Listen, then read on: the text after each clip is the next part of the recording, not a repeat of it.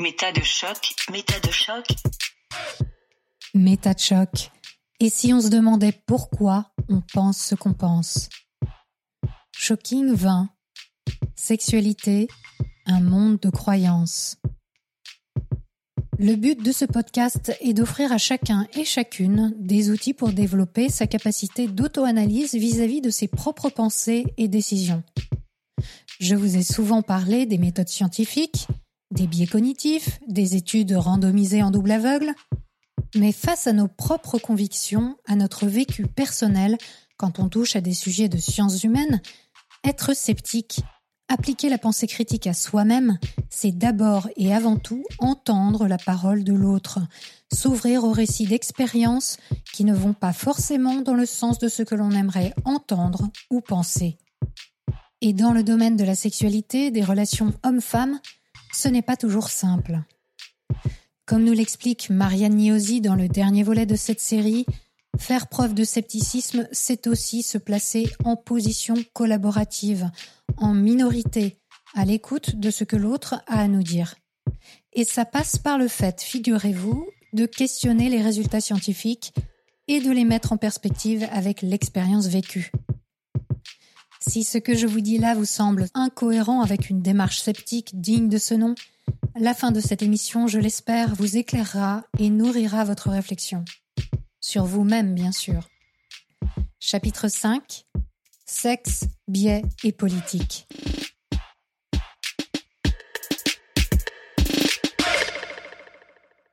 Une autre chose que les gens ne savent pas, c'est qu'en fait, énormément de personnes ont été victimes de violences sexuelles ou de violences conjugales dans leur entourage. Et euh, je pense que c'est quelque chose dont on se rend compte quand on travaille euh, en milieu féministe. Parce qu'à partir du moment où on travaille en milieu féministe, on ruine soirée sur soirée avec les révélations euh, de nos voisins de table sur ce qu'ils ont vécu.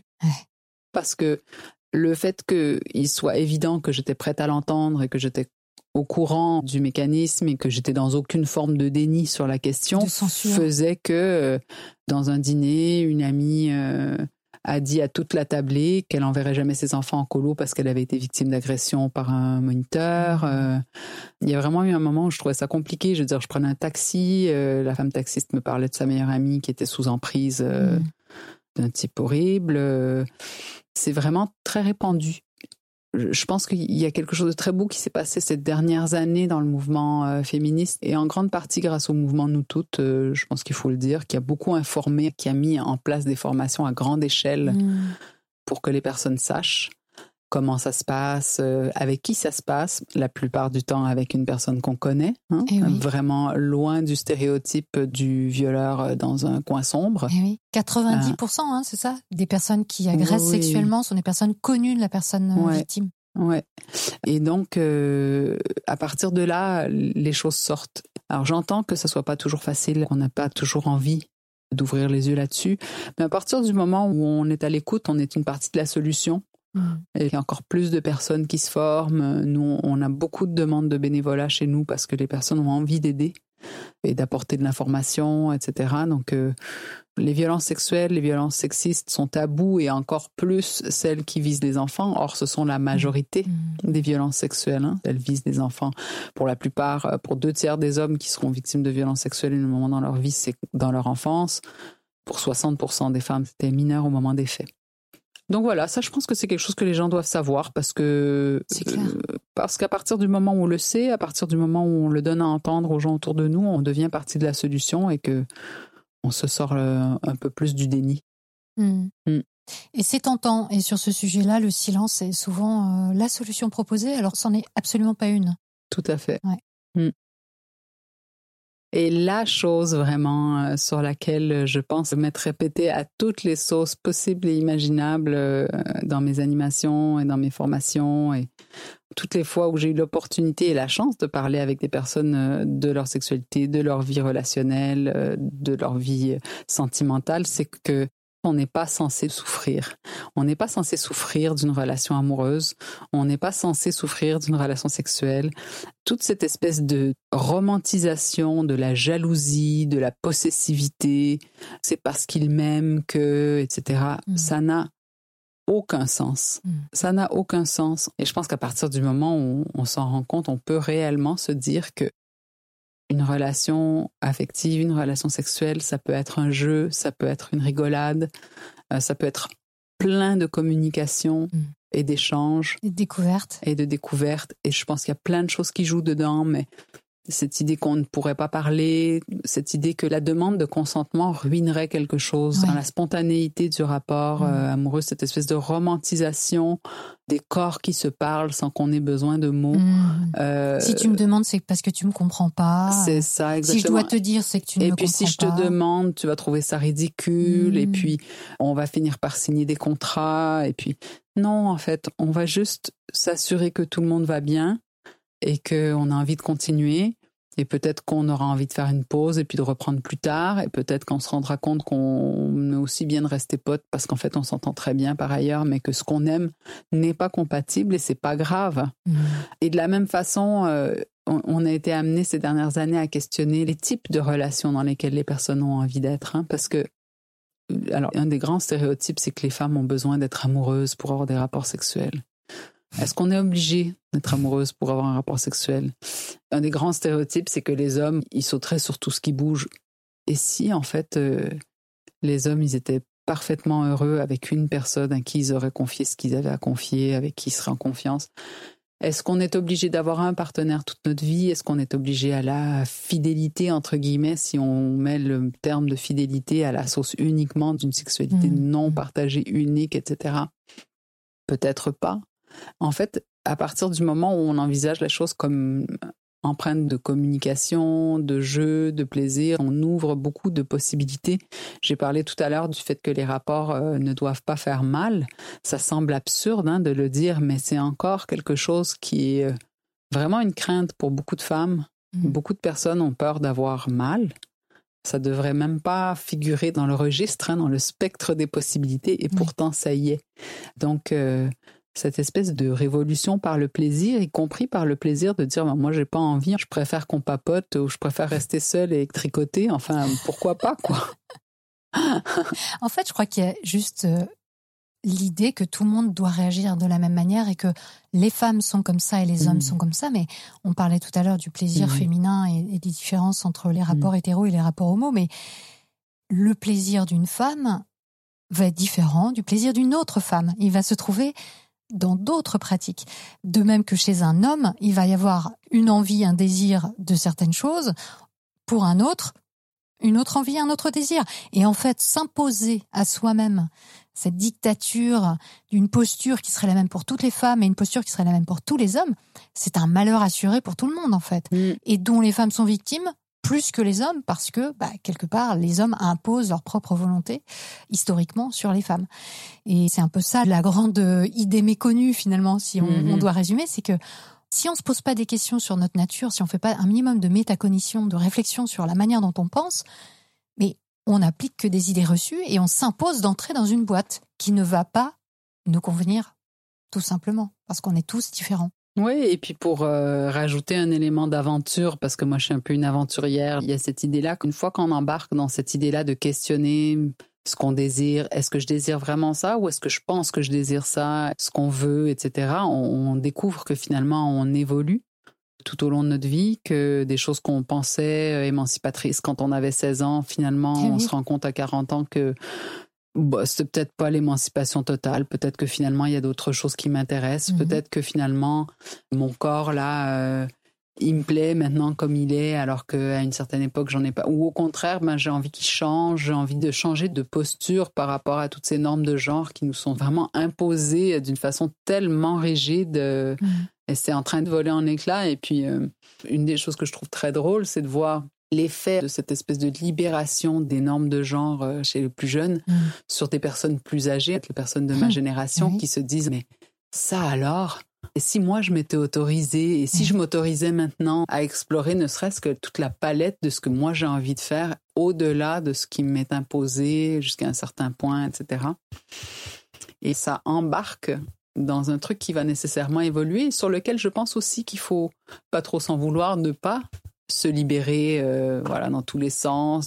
Enfin, il y a, n'y a rien à s'imposer non plus. il y a des contraintes dans ce monde, des contraintes qui peuvent être selon le moment, selon la situation sociale qu'on a, selon nos opportunités, plus ou moins fortes. Mhm. Et on fait ce qu'on peut. Et oui. Et si c'est pas maintenant, ça sera peut-être plus tard. Si c'est pas plus tard, ça sera peut-être un petit peu après.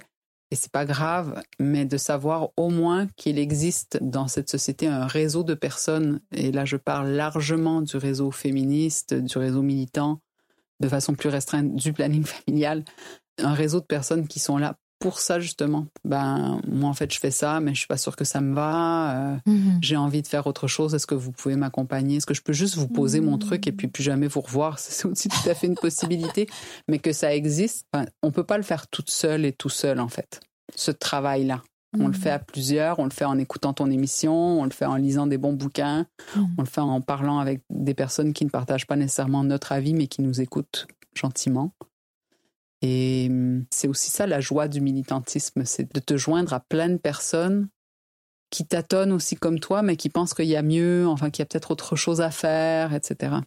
Oui, et puis euh, il y a une autre idée aussi euh, qu'on découvre peut-être euh, avec le temps, c'est que on évolue soi, c'est-à-dire qu'on est tous et toutes différents, Mm. mais on évolue soi, c'est-à-dire je suis différente moi de la personne que j'étais il y a 20 ans. Donc je vais avoir des envies, des désirs, euh, des plaisirs qui vont être différents. Et ça, c'est aussi super intéressant et super libérateur Mm. de s'en rendre compte. Et sans doute que le planning familial aide aussi à ça, dans ces conversations de groupe, dans ces entrevues, à tout à coup se rendre compte, tiens, je me suis pas re-questionnée sur ça. Mhm. Je m'étais déterminée sur cette question euh, Mhm. à l'âge de 18 ans et j'avais décidé que c'était comme ça. Peut-être qu'aujourd'hui, ça ne me convient plus. Mhm. Peut-être qu'aujourd'hui, j'ai envie de voir ou de vivre les choses différemment. Et dans tout ça, bah, vous aussi, en tant qu'accompagnant, éducateur, vous avez des biais. Comment vous gérez ça déjà? Est-ce que vous avez à cœur de les identifier ou est-ce que c'est un peu une zone d'ombre euh, dans votre activité? Non, je pense que justement, le planning s'identifie comme une organisation féministe et d'éducation populaire. Donc la démarche d'éducation populaire, elle part du postulat qu'on ne sait pas tout et que globalement, les personnes en savent souvent plus sur elles-mêmes et sur leurs besoins et sur euh, leur vie que nous, animatrices. Et euh, part de l'idée que la connaissance, elle est distribuée. Donc ça, ça aide beaucoup déjà à combattre la possibilité des biais, puisque comme on n'est pas dans une posture descendante, je Mhm. sais et tu ne sais pas, L'espoir qu'on a, c'est que cette posture-là, quand elle est bien travaillée, permet aux personnes de nous dire, ben voilà, en fait, euh, là, tu comprends pas. Ouais. Mon expérience, c'est pas celle-là. Euh, plus précisément, mon expérience, c'est celle-ci. Avoir une attitude bienveillante et non jugeante, ça aide aussi beaucoup, évidemment. Mhm. Et donc, quels sont les biais que tu peux noter, toi, euh, dans ton expérience, peut-être déjà en partant de toi? Ouais. Les angles morts, déjà, euh, partons de l'idée qu'on en a toutes euh, et tous et que euh, on ne sait pas tout. Il y a une diversité d'intervenantes et d'intervenants au planning qui est assez phénoménale. Mhm.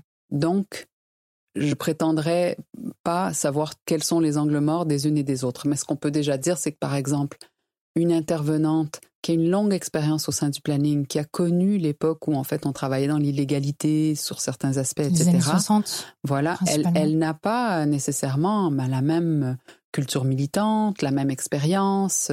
Certaines choses vont être fortement imprimées en elle. Euh, Mhm. Je pense par exemple euh, au rapport que certaines femmes peuvent avoir avec la pilule, parce que quand la pilule est apparue, euh, ben, c'était une vraie révolution, et donc ça peut être compliqué de questionner la pilule pour ces femmes-là. Mais euh, plein d'autres choses. Là, je parle de la question de l'âge et des expériences, mais ça peut être des expériences culturelles. Moi, je suis québécoise, par exemple, mais j'imagine avec pas mal de facilité qu'une personne euh, qui vient du sud de la France, une personne qui viendrait de Corse, une personne qui viendrait de Bretagne, en fait, n'aurait peut-être pas baigné exactement dans le même bain culturel. Il y a la question des classes sociales. Quand j'ai été animatrice, quand j'ai parlé avec du public, ben, j'étais déjà face à une grande diversité de public. Mhm. Et puis, euh, moi, je venais avec mon expérience, qui était celle euh, d'une fille de la classe moyenne aisée, euh, avec des parents enseignants. je suis plutôt d'une classe favorisée. Mhm. Et donc, par exemple, la première fois que j'ai rencontré quelqu'un qui avait de la difficulté à se payer un, produit de première nécessité, j'ai dû intégrer hein, que ça existait, et même si en théorie on peut se le dire, etc. Mm. C'est ça aussi qui est très intéressant, c'est que je pense que on peut avoir toutes sortes d'idées en théorie et tenter de déconstruire, ce qui est un terme très à la mode chez les militantes, de déconstruire ses a priori, ses préjugés, etc. Dans l'interaction immédiate, ces préjugés. Il y a un moment de latence. Voilà. Et parfois, en fait, ça ressort sans même qu'on s'en rende compte. D'ailleurs, euh, il y a un très beau boulot qui est fait par une chercheuse de Harvard qui travaille sur les biais implicites. Et comme elle présente des images en séquence très très rapide et demandant des réponses très très rapides, eh bien, elle va faire émerger des biais mm-hmm. qu'on a que dans notre discours, si on prend le temps de réfléchir un peu, on ne serait jamais de cette opinion-là. Ben, c'est un peu ce qui se passe aussi quand on intervient avec des personnes euh, sur le coup nous viennent des réactions qui sont effectivement euh, biaisées, qui peuvent euh, complètement occulter certaines expériences. Oui, c'est sûr que comme tu le dis, euh, la classe sociale, l'expérience personnelle nous amène à avoir des jugements qui sont donc imprimés en nous, parce qu'on a de bonnes raisons quelque part d'y croire, ça correspond à notre vécu. Et puis c'est difficile de ne serait-ce que d'identifier qu'il s'agit de biais, quelque chose qui nous semble naturel entre guillemets, mais qui ne l'est pas forcément pour tout le monde. Voilà. C'est ça, c'est un travail qui est super intéressant. Et puisque tu me posais la question des angles morts, de l'accompagnement, ben nous on travaille de mille et une façons pour essayer d'abattre ces angles morts, de voilà, de donner plus d'opportunités aux personnes qui viennent nous voir. Et euh, on travaille en collaboration. L'éducation populaire, déjà, c'est une forme de collaboration, puisqu'on mmh. se dit, ben, on va construire ensemble la connaissance et l'échange dont vous avez besoin aujourd'hui. Mm. Mais aussi, on travaille avec des associations spécialisées, par exemple.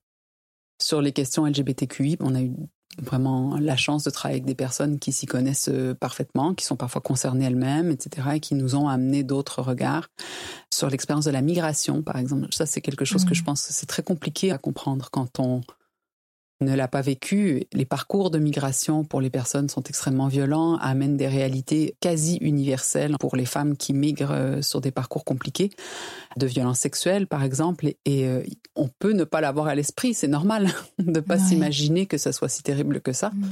Mais une fois qu'on a été formé, une fois qu'on a entendu les femmes, une fois qu'on en a discuté entre nous, ben alors on s'ouvre.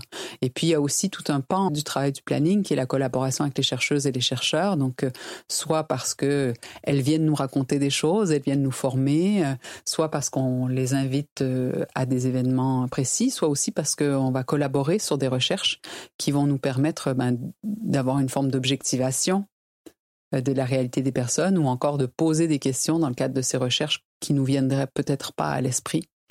Voilà, c'est un processus continu et qui ne s'arrête pas puisque les nouvelles générations ont des nouvelles préoccupations, des nouvelles choses à nous mhm, dire, voilà. Mhm. Et donc, euh, ça fait partie, je crois, pour beaucoup d'entre nous au planning de ce qui fait qu'on aime faire ce travail, c'est que il y a peu de certitude.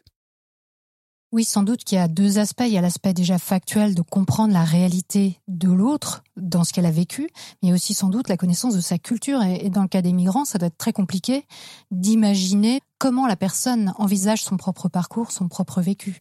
Et j'imagine que dans certains cas, on va avoir tendance à accentuer par notre propre prisme français, par exemple, quelque chose qui, pour la personne en face, va avoir moins d'importance ou, au contraire, occulter une chose qui, pour elle, est très importante. Donc, vous qui êtes dans l'échange, je comprends l'intérêt de rencontrer notamment des chercheurs et notamment, par exemple, pour l'ethno-psychiatrie ou l'ethno-psychologie ou des sociologues qui vont pouvoir vous éclairer sur certains euh, points aveugles, effectivement. Oui, puis je pense qu'il y a une approche qui est très intéressante, c'est de se placer en minorité en tant qu'animatrice. C'est-à-dire qu'au planning, on a une longue tradition d'accueil en collectif. Et ce collectif, il permet aux paroles d'être entendues par plein de personnes différentes. Alors, si vous vous reformulez en disant alors ce que j'entends c'est ci ou ça, et que la personne, elle n'a pas l'air d'être tout à fait d'accord avec ce que vous avez reformulé, ben peut-être que quelqu'un d'autre dans le groupe va avoir entendu ce qui s'est dit et va dire ah non non, je crois que c'est plutôt ça qui s'est mmh, dit. Mmh. Et parfois, on reprend du coup en marche un train euh, mm. parce que les personnes qu'on a autour de nous auront compris elles. Et ça, ça peut être super utile. Ce qui est aussi euh, super utile, c'est de se mettre en collaboration. Donc, comme je disais, avec euh, d'autres organisations qui travaillent plus précisément avec euh, d'autres publics et donc qui vont nous dire ah non non, mais là en fait euh, il y a un truc que t'as pas compris. Mm. Et une autre chose qui doit être vraiment très présente, ou en tout cas quelque chose sur lequel il faut peut-être porter son attention, c'est le fait que vous êtes toutes et tous des militants, hein, clairement, mm. dans un engagement pareil. Donc il y a un risque de dogmatisme, peut-être euh, une idéologie qui sous-tend et qui va peut-être euh, euh, vouloir justifier certaines choses sans forcément avoir de preuves, par exemple scientifiques, que c'est la bonne voie ou avoir la certitude que c'est quelque chose qui va réellement servir la cause, juste parce qu'on y croit. Ben c'est sûr que dans le féminisme, moi j'aime bien les sciences et ça m'intéresse beaucoup et j'ai des débats éternels avec plein de copines et de copains qui sont scientifiques sur la fameuse question de la nature et de la culture. Mmh. Le féminisme a permis, je crois, et les chercheuses et chercheurs féministes, mais essentiellement les chercheuses féministes, ont permis de mettre en exergue le fait qu'une grande partie de l'expérience des femmes était acquise. Hein. Comme le disait Simone de Beauvoir, euh, on ne naît pas femme, on le devient. Et qu'une grande partie de l'expérience qu'on a de la masculinité, de la féminité, sont des choses qui sont des croyances qu'on nous répète depuis euh, qu'on est euh, très jeune.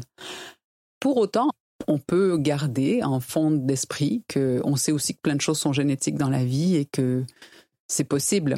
Alors, Là-dessus, par exemple, je vais te dire que c'est compliqué pour moi d'entendre des personnes dire oui, mais la nature, euh, dans la nature, les animaux se comportent comme si, et en fait, si c'est comme ça dans toutes les cultures du monde, alors c'est bien que c'est naturel, etc. Hmm. Ça, c'est quelque chose qu'on vit hein, dans le féminisme régulièrement. Hein. Comment garder cette possibilité-là ouverte, qu'il y ait des choses qui soient naturelles si on veut garder l'esprit euh, interrogateur et ne pas tomber dans des certitudes absolues, il faut garder cette question-là ouverte, mm-hmm. tout en soulignant qu'il y a un fort biais de naturalisation des différences dans la société et que le discours antiféministe se nourrit de ce biais et le renforce à coups d'études qui ne sont pas toujours très sérieuses tout en n'assénant pas des choses qui sont éventuellement pas plus vraies de l'autre côté, hmm. en gardant cette question, la question ouverte. Oui, alors sur ce sujet euh, précisément, je ne peux que conseiller l'émission que j'ai faite euh, avec Odile Fillot, sociologue des sciences. On parle ensemble dans cette émission des différences psychologiques entre les hommes et les femmes qui auraient des origines biologiques. Et justement, avec elle, on explore les différentes études qui ont été faites à ce sujet et on essaie de voir euh, ce qui est avéré ou pas, ce qui reste en question, ce sur quoi on n'a pas forcément de réponse. Et euh, c'est évidemment très compliqué pour tout le monde, mais aussi quand on est militant en particulier, de rester sur quelque chose sur lequel on ne sait pas, on ne peut pas se prononcer. C'est toujours très compliqué parce qu'on veut servir une cause et puis on, on veut voilà euh, faire avancer les choses. Et puis qu'on a constaté que plein de choses étaient fausses en par soi-même. Donc, euh, mm-hmm. moi, je sais que personnellement, j'ai une éducation euh, à la théorie de l'évolution, par exemple, qui fascinait mon père. On en parlait beaucoup, etc. Mais quand on regarde les premiers écrits évolutionnistes, ils étaient marqués par un très fort biais naturalisant des différences et qui a continué. Il y a une paléoanthropologue qui questionnait l'espèce de passivité qu'on colle aux femmes dans l'évolution, mm. dans leur euh, stratégie de reproduction. Hein, mm. donc elles attendraient euh, que les mâles aient fini de se battre euh, pour ensuite procréer, etc. Et elle a commencé ce travail de façon très courageuse il y a plusieurs décennies. Et à l'époque, on lui a prédit une carrière très courte. Heureusement, ça n'a pas été le cas. Et elle a montré dans ses travaux de façon super intéressante les stratégies des femelles dans certaines espèces, et puis euh, ça peut induire des nouveaux questionnements quant à la paléoanthropologie. Et aujourd'hui, on voit une explosion de nouvelles euh, questions et de nouvelles réponses sur effectivement bah, la division du travail euh, chez les premiers humains, etc., qui viennent complètement dynamiter ce qu'on pensait être la vérité, y compris, je crois, chez certaines féministes hein, qui ont pu affirmer des mmh. choses sur les premiers temps de l'humanité. Et euh, moi, je trouve ça super fascinant. Je trouve qu'on n'a pas à avoir peur de ça. Par contre, on a à avoir une forme d'exigence avec la science qui peut être une exigence euh, féministe. Oui, c'est assez amusant, entre guillemets, d'observer euh, l'évolution depuis le début du XXe siècle de la vision que les gens ont du rôle de la femme à la préhistoire, qui a évolué en fonction justement des progrès sociaux actuels. Donc, dans les années 50, on voyait les femmes de la préhistoire telle qu'on voyait les femmes des années 50. Dans les années 70, avec euh, les hippies, on les a vues encore autrement. Et ça a évolué comme ça. Donc c'est là qu'on se dit, il y a vraiment du boulot, quoi, en termes de recherche. Mais c'est intéressant ce que tu dis sur le recul qu'il faut avoir et le sérieux, quelque part, qu'il faut avoir quand on appréhende la science, parce que l'autre penchant qu'on pourrait avoir quand on est militant, c'est être scientiste. Donc à dire, la science a dit, donc. Telle euh, étude a dit que, donc. Et mhm. j'applique ça à la lettre dans ma pratique, mhm. où je le revendique. Mhm. Ben, questionner la science, c'est essentiel et euh, cette question-là du scientisme et du questionnement de la science et de l'avancée de la science, je le vois beaucoup dans les rapports qu'un mouvement comme le planning, mais que d'autres organisations euh, féministes ou qui ont à cœur certaines thématiques euh, qui concernent majoritairement des femmes peuvent avoir avec les institutions médicales, avec les institutions qui régissent le soin. Mhm. Et donc, on peut avoir effectivement euh, une forme d'immobilisme autour des questions scientifiques, c'est-à-dire que la science change et puis ça change pas à la bonne vitesse. Mais en fait, ce qu'on peut se rendre compte, c'est que quand il y a des études qui sont faites qui changent la doxa, enfin, ça prend un certain temps avant d'être intégré. Parfois, quand c'est des études qui montrent des choses qui vont vraiment être à notre sens favorable euh, à l'accès des femmes à la santé, etc. On a envie que ça aille plus vite. Dans l'application euh, sur le terrain. Dans l'application, bien mhm. sûr. Et puis, il y a aussi, euh, qu'est-ce que c'est que la science, en fait? C'est les sciences sociales, c'est les sciences biomédicales. Il y a plein de différentes sciences et je pense que dans le scientisme auquel nous on peut faire face parfois au planning, c'est de réduire la science aux sciences biomédicales et mhm. de pas voir en fait tout l'intérêt qu'il peut y avoir à avoir d'autres éclairages. Je pense notamment ben, à l'anthropologie, à tout ce qui va euh, chercher dans la sociologie à comprendre l'expérience vécue et donc l'importance que ça peut prendre. Et donc, dans certains cas, ça veut dire que même si on découvre quelque chose euh, en termes médical, par exemple, euh, qui irait plutôt dans le bon sens pour euh, aider les femmes, les soutenir, etc., ou même les soigner, quelquefois, tu veux dire que les sciences sociales peuvent venir pondérer ça en disant oui, mais ce traitement, par exemple, va être trop lourd mmh. ou l'application est trop complexe, n'est pas adaptée au réel dans telle société, dans la nôtre ou dans d'autres pays. Il faut prendre en compte une connaissance plus large finalement que le simple fait de découvrir un médicament ou Ouais. Ça, c'est une question qui me paraît vraiment importante. C'est que le soin, la santé dans son sens large, hein, du bien-être global des personnes, ne peut pas avancer qu'en posant les postulats euh, biomédicaux. Un traitement peut être super, mais s'il est insupportable, difficile à tenir, etc., pour les personnes, s'il est trop cher, mm-hmm. il ne servira pas le bien commun. Donc, euh, ça, c'est une question qui est super importante Bon, nous, on n'est clairement pas une association de scientifiques, mais en tant qu'association militante, on prétend remettre du poids dans l'expérience vécue des personnes. Mhm. Donc, redire que ben, certaines choses euh, peuvent sembler euh, anecdotiques sur un plan euh, biomédical, c'est pas si grave, mais dans la vie des personnes, ça aura des conséquences qui seront très graves. Quand on parle de l'avortement et de la question des délais, par exemple, quand on dit que euh, c'est pas grave de demander aux personnes de réfléchir pendant quelques jours avant d'avorter, qu'est-ce que ça va changer après tout, etc. Ben, dans l'expérience vécue des personnes, ce qu'on entend, nous, et on peut parfaitement faire des études, et d'ailleurs des études ont été faites sur le sujet, nous, on n'avait pas besoin des études, mais pour appuyer nos propos, c'est super qu'elles aient été faites. bien sûr. Nous, ce qu'on entend, c'est une plus grande difficulté à garder euh, les choses pour elles-mêmes, donc, euh, si euh, c'est pas très bien accepté qu'elles avortent, par exemple, ces femmes-là, s'il faut multiplier les rendez-vous, multiplier l'attente, ben, ça va devenir de plus en plus compliqué de cacher la situation. Ce qu'on entend, c'est euh, des problèmes de garde d'enfants, mhm. des problèmes de, au travail, d'organisation. Mhm. Et ce qu'on va entendre au bout de tout ça, quand on fait des études où on suit les personnes sur un certain temps après leur avortement, c'est que les personnes qui ont vécu le plus d'obstacles organisationnelles, euh, voilà, etc., sont des personnes qui vont avoir le plus de mal avec l'expérience qu'elles ont vécue de l'avortement à terme. C'est-à-dire que ça va avoir des conséquences sur leur psychisme. Et ça, euh, c'est pas rien en fait. Ben non.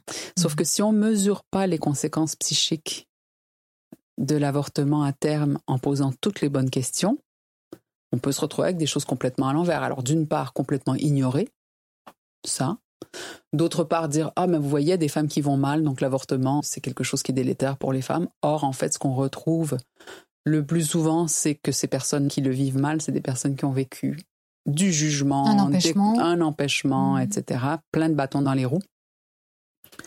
Et donc toute cette question-là de remettre l'expérience vécue dans le soin comme un sujet de questionnement scientifique comme un autre, comme une préoccupation comme une autre, ça va vraiment euh, améliorer euh, notre capacité à amener un soin correct et finalement à aller vers une société. Je, parlais tout à l'heure de la définition globale de la santé. C'est la définition de l'OMS qui, en gros, aborde vraiment tous les pans de la vie de la mhm, mhm. personne. Être en bonne santé, c'est pas uniquement euh, être euh, virus free, euh, bactérie free, etc. C'est aussi être bien dans sa tête, savoir qu'on a les ressources si jamais il y a quelque chose qui va pas, être bien dans ses relations. C'est beaucoup plus complexe que simplement euh, un marqueur euh, biologique de maladie cardiaque, par exemple. Mm.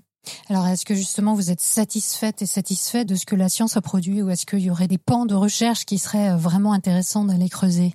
Il y en a plein. Il y en a plein. Une des demandes qui est portée par le planning, mais au départ par une autre organisation féministe, je me souviens plus exactement qui l'a lancé. Je parlais de stérilet, donc de dispositifs intra-utérins, dont l'utilisation est montée en flèche avec la remise en cause euh, du tout pilule euh, typiquement français où les femmes prenaient beaucoup la pilule comme mmh. contraception. Et quand ça a été remis en question, beaucoup de femmes ont dit ben, il existe d'autres méthodes de contraception et le DIU, c'est-à-dire le dispositif intra-utérin en cuivre ou à hormones, est apparu comme étant une super solution euh, mmh. avec le fameux indice de Pearl, donc le taux de réussite sur 100 femmes sur un an, très élevé au même niveau à peu près que celui de la pilule théorique. Donc ça veut dire que c'est un moyen de contraception très efficace. Très fiable. Selon cet indice. Selon cet indice, et euh, la question c'est toujours bah, sur quoi se base ce fameux indice? Et je me souviens que c'est des journalistes qui ont levé le loup pour la première fois en disant bah, cet indice il se base sur des études très anciennes. Et ce qui se passe, c'est que comme on, a une, utilisation historique en France euh, du DIU euh, plutôt euh, pour les femmes qui avaient déjà eu des enfants qui en voulaient plus. Mhm. Et ben, ces femmes-là ne sont souvent plus dans leur pic de fertilité. Et donc, euh, ça fausse un peu la donc l'étude a été faite sur des femmes qui de toute façon avaient moins de chance. Qui avaient globalement une moyenne d'âge plus élevée que celle des femmes utilisatrices aujourd'hui. Et, voilà. Et donc il faudrait qu'on refasse cette étude, tout simplement. Et alors il y a des gens qui, qui ont programmé ça À ma connaissance, pas encore. Le problème, c'est que ces études, voilà, ça coûte très cher, que les entreprises qui fabriquent euh, ces DIU euh, n'ont peut-être pas envie d'investir là-dedans, alors qu'ils ont déjà une autorisation de mise en marché et un indice de Pearl très favorable. Donc, euh, la question, c'est qu'est-ce qu'on fait derrière? Mais il y a beaucoup d'études qui seraient intéressantes à faire. Et donc, nous, par exemple, là, on a lancé bah, des études pour recueillir un peu les besoins, les thématiques qui ressortent beaucoup euh, dans nos actions en territoire d'outre-mer, euh, mhm. département d'outre-mer. On a fait récemment un travail super intéressant sur euh, l'accueil des questions de sexualité par les professionnels qui travaillent avec des personnes en situation de handicap. Et bah, l'idée, c'était de faire un état des lieux. Et en fait, on a constaté, par exemple, dans cet état des lieux, qu'il pouvait exister un décalage entre les croyances des personnes et leurs pratiques. Mhm. Et ben ça c'est super intéressant et ce type d'étude mériterait d'être plus faite, c'est-à-dire que on peut croire qu'on est euh, super favorable à l'égalité de genre, etc. Et puis finalement dans nos actions faire tout un tas de choses qui euh, dévient un petit peu. Ce qui est intéressant en fait de faire ces études-là, c'est que ben, quand on interviendra la prochaine fois dans une formation avec des personnes qui travaillent auprès de personnes porteuses de handicap, ben, on n'aura pas besoin de les pointer du doigt elles, on pourrait leur dire, vous savez, on a cette étude et en fait, elle montre que parfois on pense qu'on a des pratiques super égalitaires ou favorables à une libre sexualité des personnes porteuses de handicap et en fait, derrière, bon, ben, c'est plus compliqué que ça. Moi, c'est vraiment un, truc à moi, mais si on pouvait travailler la question des populations à qui on prescrit certaines choses et à qui on ne prescrit pas d'autres. Travaillant en région parisienne, le planning où, je travaillais, donc le planning de Paris, on recevait beaucoup de femmes qui demandaient qu'on leur enlève l'implant contraceptif. Donc, pour euh, rappel, en fait, c'est une petite tige de plastique qu'on place à l'intérieur du bras, qui libère des hormones pendant trois ans. C'est plutôt très efficace et puis ça a l'avantage qu'on l'oublie pas. Pendant trois ans, c'est fait, euh, on n'a pas de risque. Euh, c'est très très efficace. Le problème, c'est que quand on explique mal les effets secondaires possibles, il y a des personnes qui se retrouvent dans l'embarras avec ce truc qui ne leur convient pas finalement. Et le problème aussi, c'est que là où c'est plus facile à poser, c'est pas si facile à enlever. Ah. Donc, on recevait beaucoup les demandes des personnes qui voulaient qu'on leur enlève parce qu'elles trouvaient personne pour l'enlever. C'est pas facile à enlever parce qu'il y a personne pour le faire ou parce que techniquement c'est compliqué? C'est un petit peu plus compliqué que la pose. Après, je pense que c'est un geste qui s'apprend et qui se maîtrise assez rapidement, mais il faut mm. juste le faire. J'ignore en fait en réalité pourquoi on recevait autant de personnes qui étaient en demande de l'enlever. Par contre, ce que j'avais constaté, c'est que beaucoup des personnes qui venaient pouvaient être facilement identifiées à une classe socio-économique euh, basse, en fait, des personnes qui étaient, pour dire les choses clairement, pauvres, et souvent euh, pas d'origine française. Alors, est-ce que c'est que moi qui me suis dit, mon Dieu, mais et qui remarquait particulièrement ces personnes-là? Et peut-être que c'est un biais d'échantillonnage aussi. Peut-être que c'est un biais d'échantillonnage. Mais il se pose quand même une question pour moi derrière qui est, alors je parle pas du tout d'un biais ouvert, hein, je parle pas de choses nécessairement que les personnes se disent tous les jours, ah ces femmes-là, machin, machin. Mais est-ce qu'il y aurait pas quelque chose qui se passerait qui ferait à certaines femmes, on proposerait avec plus de persuasion la pose de certaines méthodes de contraception qu'à d'autres? Et, est-ce que du coup il y aurait pas quelque chose qui se passerait à ce niveau-là?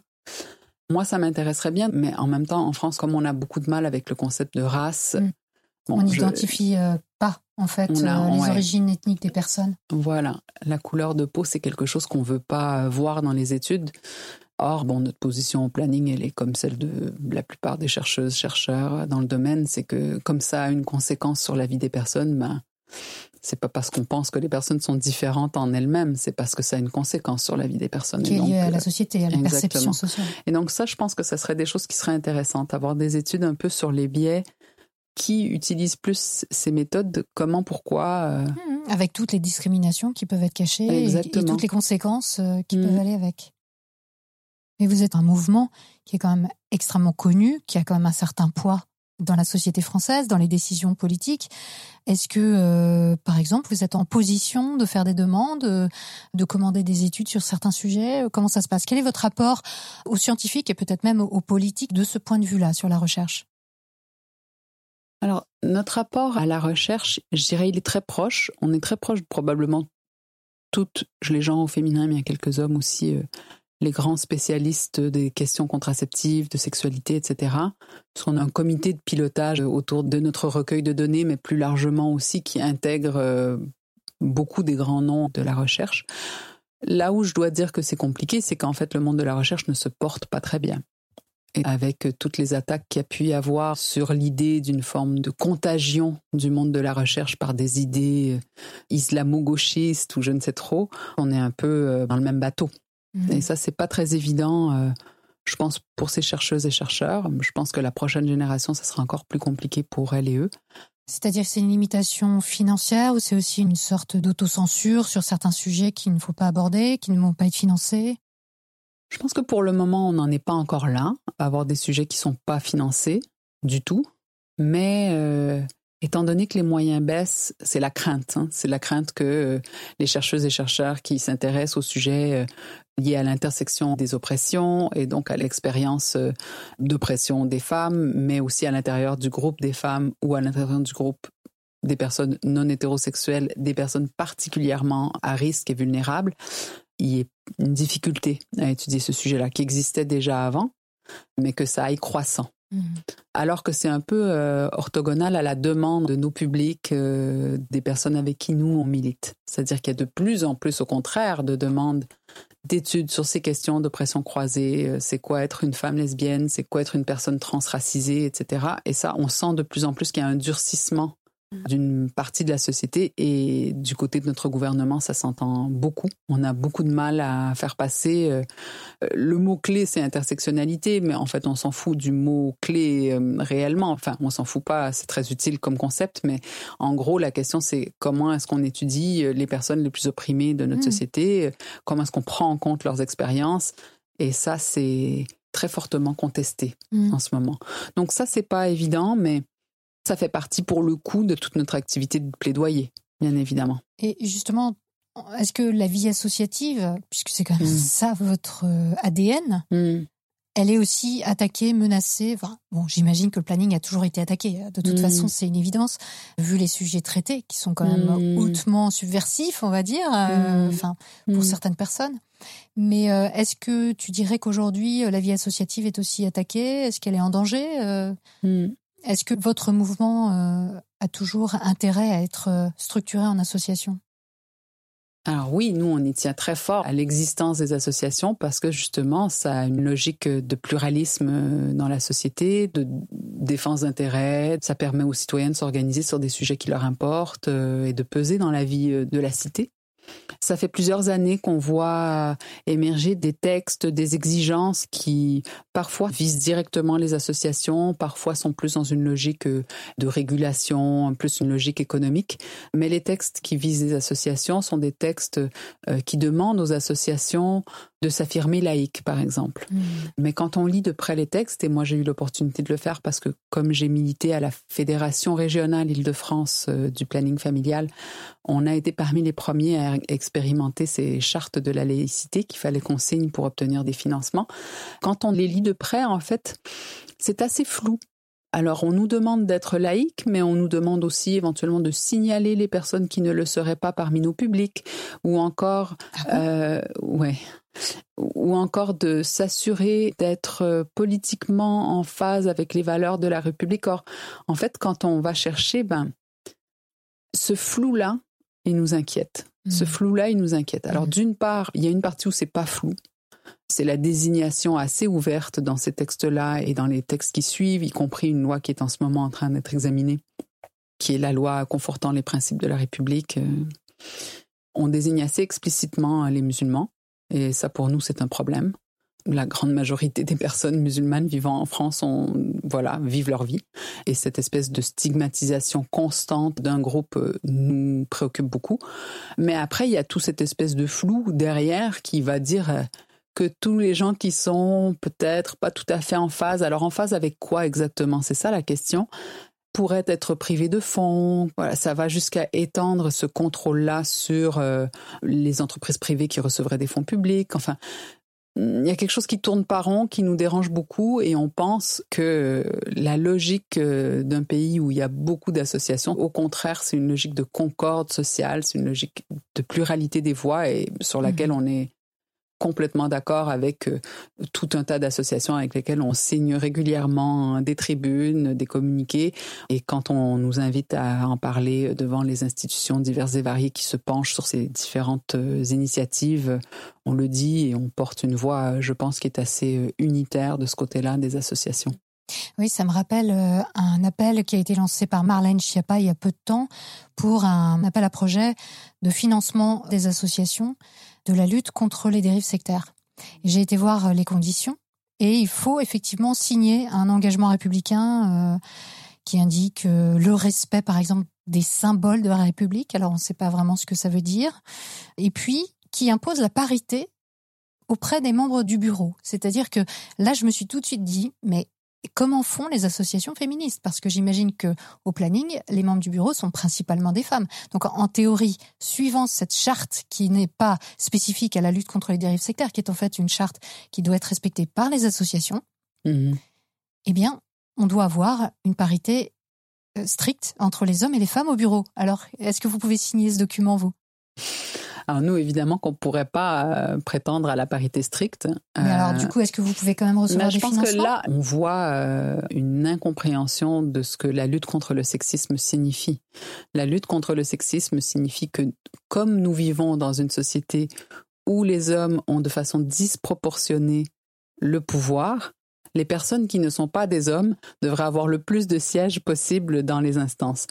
Or, en fait, quand on pense que la lutte contre le sexisme, c'est d'imposer l'égalité, c'est qu'on n'a pas tout à fait compris. Bon, j'ai pas vu hein, le texte en question euh, dont tu parles par Pourtant, il rapport vous à. concerne. hein. Je te conseille d'aller voir. Alors nous, heureusement, on n'est pas encore dans une logique d'appel à projet au niveau national, bien qu'évidemment, dans plein d'associations départementales, euh, et c'est leur euh, droit le plus complet et, et leur nécessité souvent, on doit répondre aux appels à projets qui sont des financements euh, limités dans le temps. Mhm. Un, un an pour Oui, développer ça. Projet, etc. Donc c'est un point sur lequel on est super euh, vigilante au planning de défendre la liberté associative en France contre tous les soupçons et surtout euh, pour euh, une société plus confiante et non pas une société de la méfiance parce que si on nous demande de commencer à contrôler les personnes qu'on accueille, ça n'arrivera pas. D'autant plus que tu parlais de projets, mais c'est comme dans les sciences. Mhm. Les appels à projets sont sur des thèmes bien précis, qui sont un peu des thèmes à la mode. Donc, euh, j'imagine qu'il y a dû y avoir une vague sur les violences euh, conjugales, qui Mhm. devait peut-être éclipser d'autres problématiques à ce moment-là. Euh, Mais parce que les financements étaient orientés sur ça, est-ce que tu as des exemples comme ça d'appels à projets où finalement ça correspond pas forcément euh, Non Mhm. pas que les violences conjugales ne vous concernent pas, c'était Mhm. évidemment un sujet Mhm. qui vous concerne, mais des appels à projets qui finalement vous restreignent ne vous permettent pas de mener les actions qui vous seraient utiles. alors nous, heureusement à la Confédération, on est préservé de l'appel à projet et on signe euh, des conventions annuelles, voire pluriannuelles avec euh, les ministères qui nous financent. Donc ça, c'est vraiment super et c'est une marque euh, de confiance et ça dit aussi vraiment la place qu'occupe le planning voilà dans le paysage français. Mhm. On a globalement la chance de travailler avec des personnes qui nous font confiance. Quand on dit que quelque chose est important et qu'on veut le traiter, on est entendu. Par contre, euh, on a pu constater ces dernières années la montée euh, d'une petite musique euh, très inquiète à propos, par exemple, de ce que les jeunes font sur Internet. Mm-hmm. Et ça, lors de nos dernières négociations avec la cohésion sociale, qui est une direction, je vous raconterai pas, c'est très ennuyant, mais on nous a demandé de travailler sur cette question-là, de la pornographie, et plus spécifiquement sur les problèmes lié au visionnage de pornographie. Euh. Alors, euh, ça nous a posé une belle colle parce que c'était pas euh, nécessairement un sujet sur lequel on avait senti dans le mouvement une envie de travailler. Et puis aussi, on se disait, est-ce que c'est pas déjà coller une valence négative sur quelque chose dont on ne sait pas nécessairement? Et puis en plus, quand on regarde de plus près, ben nous, on travaille avec il y a Amselem Mengui, Arthur Vuatou, qui sont les grands spécialistes de l'usage d'Internet euh, par les jeunes. Donc, on a en plus des données objectivées et qui nous disent que c'est pas si simple. Alors, euh, bon, heureusement, on est dans une situation où on peut échanger. On a échangé longuement avec les personnes du service en question, dont c'était une demande, et on leur a expliqué que pour nous, c'était plus intéressant d'élargir la focale, de parler des usages numériques des jeunes en lien avec la sexualité, mhm qu'on ne fera pas d'angélisme évidemment parce qu'il y a toute une partie qui n'est pas géniale. Peut-être aussi parce qu'on avait envie de parler de tout ce qui est euh, phishing euh, d'images, donc la diffusion euh, d'images qui n'avaient pas vocation à servir de pornographie, des images intimes, personnelles, de diffusion sur les réseaux sociaux, tout ce qui est cyberharcèlement, cybercontrôle, etc. Mmh.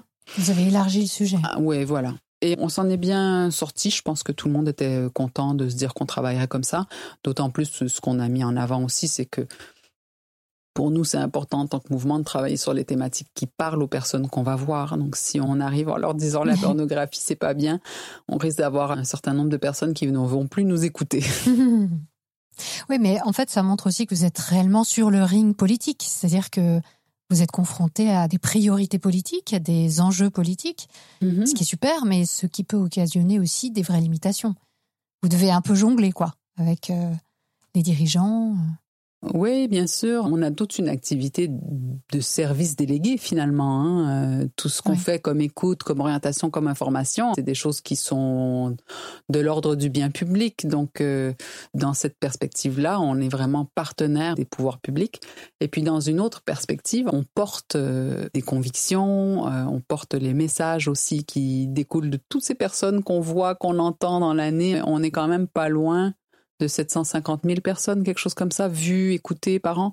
Donc, euh, on porte cette parole-là, on porte l'expérience, notamment des mmh, jeunes qui mmh. forment pas tout à fait la moitié, mais une grande partie de notre public. Et on, leur doit aussi hein, de pas baisser les bras quand certains voudraient euh, imposer des choses très normatives, euh, fermer la possibilité du dialogue et ne pas écouter finalement quels sont les besoins de ces personnes-là. Donc c'est une négociation, c'est très fertile, c'est très intéressant, mais ça nous amène évidemment à avoir éventuellement des désaccords avec les gouvernements. Là, le dernier, c'est sur l'allongement des délais, puisque le planning porte depuis très longtemps la revendication de l'allongement des délais pour l'avortement en France, qui sont relativement courts par rapport à d'autres pays européens. Et euh, on a eu euh, la chance de pouvoir euh, collaborer avec une équipe de parlementaires qui a proposé un projet de loi.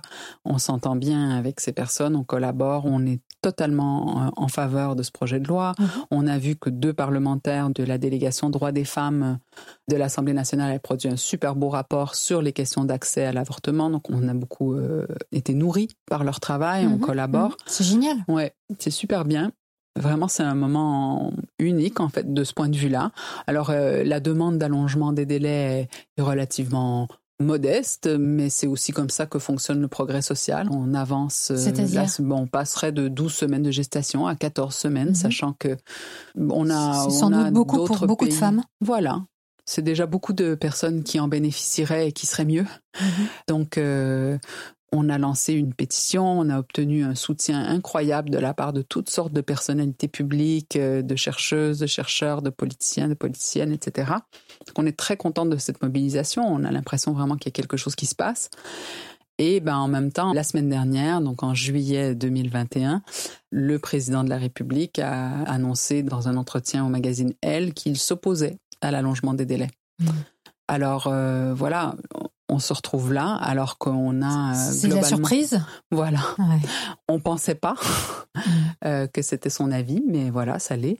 Ben, c'est ça aussi le jeu politique, c'est-à-dire que lui, il a sans doute des enjeux électoraux eh oui. qui lui font dire euh, ce qu'il dit, peut-être qu'il y croit même. Mais là, pour le coup, euh, ben, il va falloir qu'on continue à militer, essayer de convaincre un maximum de personnes en, en capacité de décider que c'est la chose à faire et on a plein de raisons de croire qu'on va y arriver, notamment parce que la Fondation des femmes a fait faire un sondage euh, sur les questions d'allongement des délais et que les Français et les Françaises sont globalement favorables. Mmh.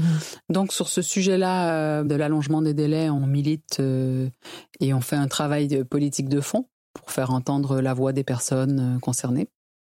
Il y a d'autres sujets aussi sur lesquels euh, on milite, des sujets comme par exemple la question du financement euh, des lieux d'accueil euh, sur les questions de vie affective, relationnelle et sexuelle, qui sont des lieux qui fonctionnent super bien. La majorité d'entre eux appartiennent à notre mouvement. Il y a d'autres associations qui en gèrent aussi. Mais c'est des super lieux parce que c'est des lieux qui sont localement implantés, où les personnes peuvent aller poser mmh des questions, mmh en savoir plus, s'informer, être orientées, etc. Et, euh, voilà, et rencontrer des personnes. Euh, et rencontrer des en personnes. chair et en os. Exactement. Ce qui est super important sur ces questions-là. Mhm.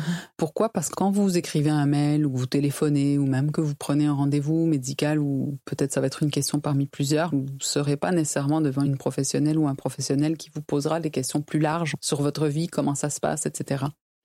Parce que l'approche planning étant une approche qui va vraiment aller placer les questions de sexualité dans une question sociétale, dans un ensemble, ben, c'est un super lieu. Donc, par exemple, on milite pour plus de financement hein, pour ces centres. On a euh, milité aux côtés des associations euh, de personnes concernées, par exemple sur la PMA, sur l'ouverture de la PMA. Donc la procréation euh, la médicalement procré... assistée. Exactement. Donc qui, euh, là, tout récemment, et c'est un grand progrès, est ouverte aux femmes seules et aux femmes vivant en couple avec des femmes. Mais voilà, il faudra bien évidemment aller plus loin que ça, puisqu'il y a des personnes qui restent exclues de la PMA, notamment les personnes trans qui ont maintenu une capacité de procréer, et puis aussi parce que c'est pas tout à fait égalitaire. Je vous épargne les détails, mais les démarches ne sont pas les mêmes pour un couple de femmes que pour un couple hétérosexuel, ce qui, voilà, ne paraît pas correct. Donc ça, ça fait partie des derniers sujets qu'on a portés en plaidoyer. Sur d'autres sujets qui sont des sujets sociétaux importants, on a pris des positions nationales. Je pense, par exemple, on a pris le temps de réfléchir euh, récemment sur les questions d'inceste, les questions de seuil d'âge, etc. Mais aussi sur d'autres questions, on n'est pas encore euh, tout à fait euh, prête à prendre des positions. Donc on a encore des débats en interne. Et c'est une des choses qui est très chouette au planning en réalité. C'est que, étant donné qu'on a cette diversité de militants, d'âges différents, de profils différents, etc., que la société évolue, que certaines de nos nouvelles militantes, par exemple, peuvent être super à fond sur certains sujets et d'autres ne pas voir l'intérêt, ben, ou même s'y opposer peut-être? Ou même s'y opposer, parfois, euh, on peut euh, se retrouver à avancer. Un sujet, par exemple, sur lequel moi j'ai vécu dans mon engagement militant avant le planning et au planning des changements de mentalité euh, majeurs, c'est sur la question des violences gynécologiques et obstétriques, par exemple, mmh. qui sont euh, la large gamme d'actes, de termes, de protocolisation autour des questions de gynécologie et d'obstétrique. Et de naissance donc Voilà, et de naissance, de grossesse, d'accouchement, mmh, mmh. et même de parentalité du nourrisson, qui sont encore très marqués par euh, des violences qui sont souvent des violences sexistes. Oui, donc ça peut être des violences physiques, comme par exemple euh, systématiser l'épisiotomie, ou des violences euh, morales, où on va infantiliser la mère, par exemple, prendre les décisions à sa place quand elle est à la maternité, ce genre de choses? Oui, un exemple tout bête et moins sanguinolent que d'autres, l'espèce d'injonction qu'il y a à reprendre une vie sexuelle très tôt après l'accouchement. On entendait, jusqu'il n'y a pas très longtemps, puisque moi je l'ai entendu euh, alors que mes enfants sont nés en 2009-2011, qu'il fallait s'y remettre assez rapidement parce que voilà l'appétit vient en mangeant, euh, qu'il faudrait surtout pas que votre partenaire euh, perde quelque chose en ayant une femme récemment accouchée à ses côtés qui n'a pas envie de faire l'amour et euh, c'est hyper violent en fait mhm. comme injonction et c'est sorti il n'y a pas si longtemps que ça. Oui, effectivement. Mm. Ce n'était pas un sujet public. Alors j'ai commencé à militer sur ces sujets-là en 2011-2012. Eh bien, je peux vous dire que quand on militait sur ces sujets-là à l'époque, on était vraiment, vraiment à la marge. Et les mouvements féministes euh, étaient très interrogatifs sur euh, nos dessins. Est-ce qu'on n'était pas en train d'essentialiser les femmes, en train de dire qu'elles étaient mères avant tout, que le sujet de la maternité devait redevenir central dans la façon dont on parle des femmes Oui, parce que vous remettiez euh, au centre du débat public euh, finalement des euh, questions qui la maternité. voilà.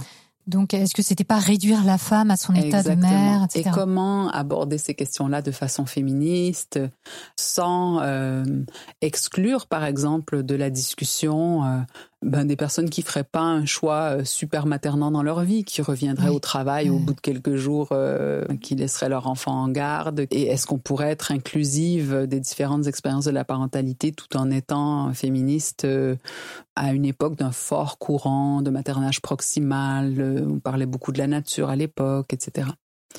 Et en fait, cette question-là, ben, elle a basculé dans le débat public. C'est-à-dire que en quelques années, et on l'a vu, mais vraiment, hein, en quelques mhm. années, la méfiance s'est levée, c'est devenu un sujet sérieux.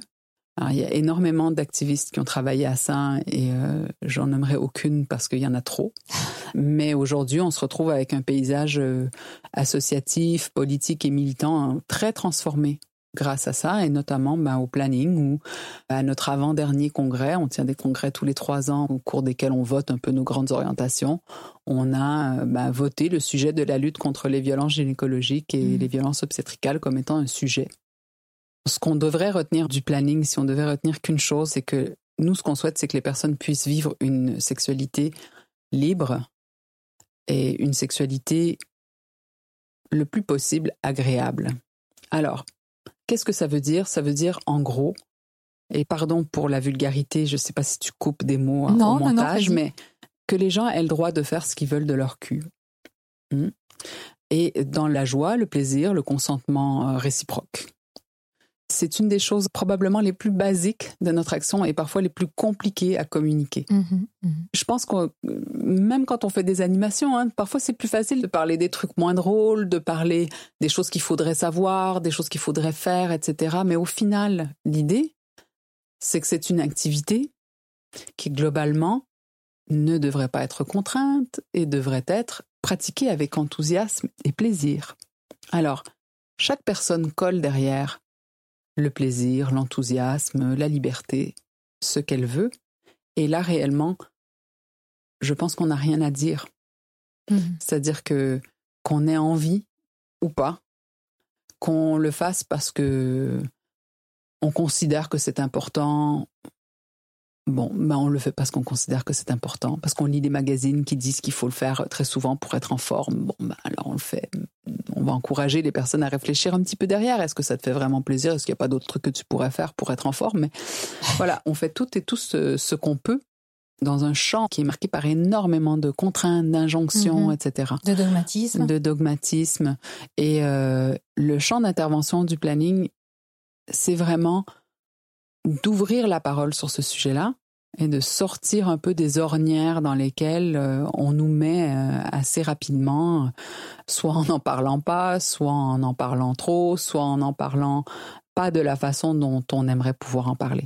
Et donc ouvrir ce champ d'espace agréable, sécure pour en parler, ben pour nous c'est vraiment contribuer à une société plus épanouie L'épanouissement, ça peut sembler quelque chose d'un peu euh, comme ça, euh, léger, euh, c'est pas si important que ça, voilà, c'est un peu superficiel ou un peu développement personnel. Mais non, en fait, il y a un vrai potentiel révolutionnaire à vouloir vivre une vie épanouie, où on peut nous-mêmes définir les limites de ce qui est agréable, pas agréable, et puis où on peut s'émanciper de tout un tas d'injonctions qui pèsent sur les vies relationnelles et les vies sexuelles de plein de personnes.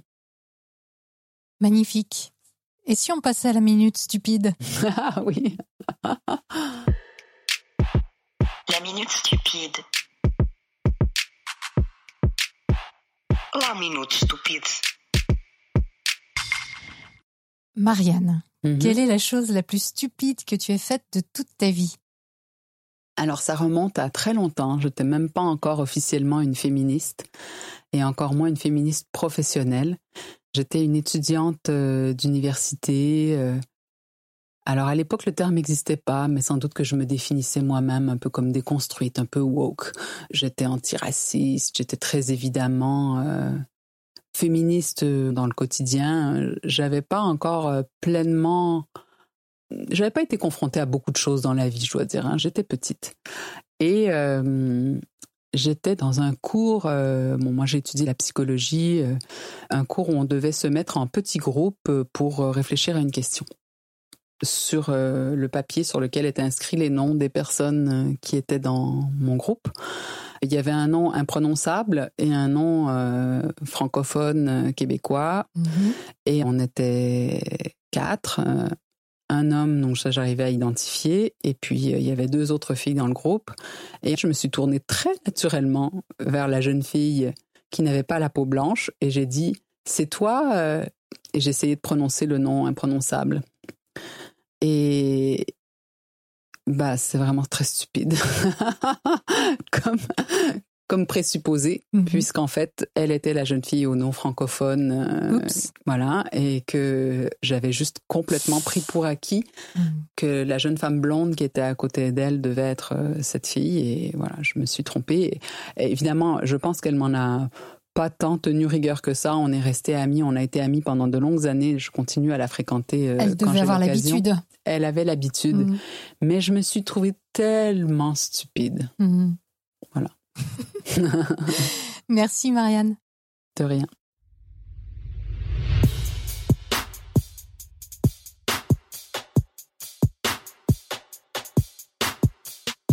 Et c'est la fin de cette série humble et superbe. Elle a été mixée par le très engagé et tenace Mathieu Fraticelli. Un très grand merci à lui pour son indispensable travail à mes côtés. Quant à celles et ceux qui ont remarqué les magnifiques mèmes de citations qui circulent sur les réseaux sociaux, ils sont l'œuvre de Crapaud, du collectif L'Extracteur, et de Josh, président de l'ASCO, l'association des sceptiques de l'Ouest. Que ferais-je sans eux? Que vous réserve la prochaine série Shocking?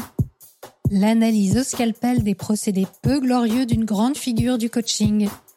Attention, ça va être sanglant. Elle sera diffusée après ma participation à deux conférences qui se tiennent en octobre. Près d'Annecy le 9 et au Paris Podcast Festival le 15. De belles rencontres en perspective qui devraient vous aider à patienter jusqu'à votre prochaine dose de pensée critique appliquée à soi. Pour que Méta de Choc, podcast gratuit, indépendant et sans publicité, poursuive son action d'empêcheur de tourner en rond, soutenez-le en suivant le lien en description. Merci à celles et ceux qui ont fait un don ponctuel ou mensuel cette semaine. On se retrouve donc très bientôt et comme toujours, prenez le temps d'observer la manière dont vous pensez et de la questionner. Vous n'imaginez pas ce que vous pensez.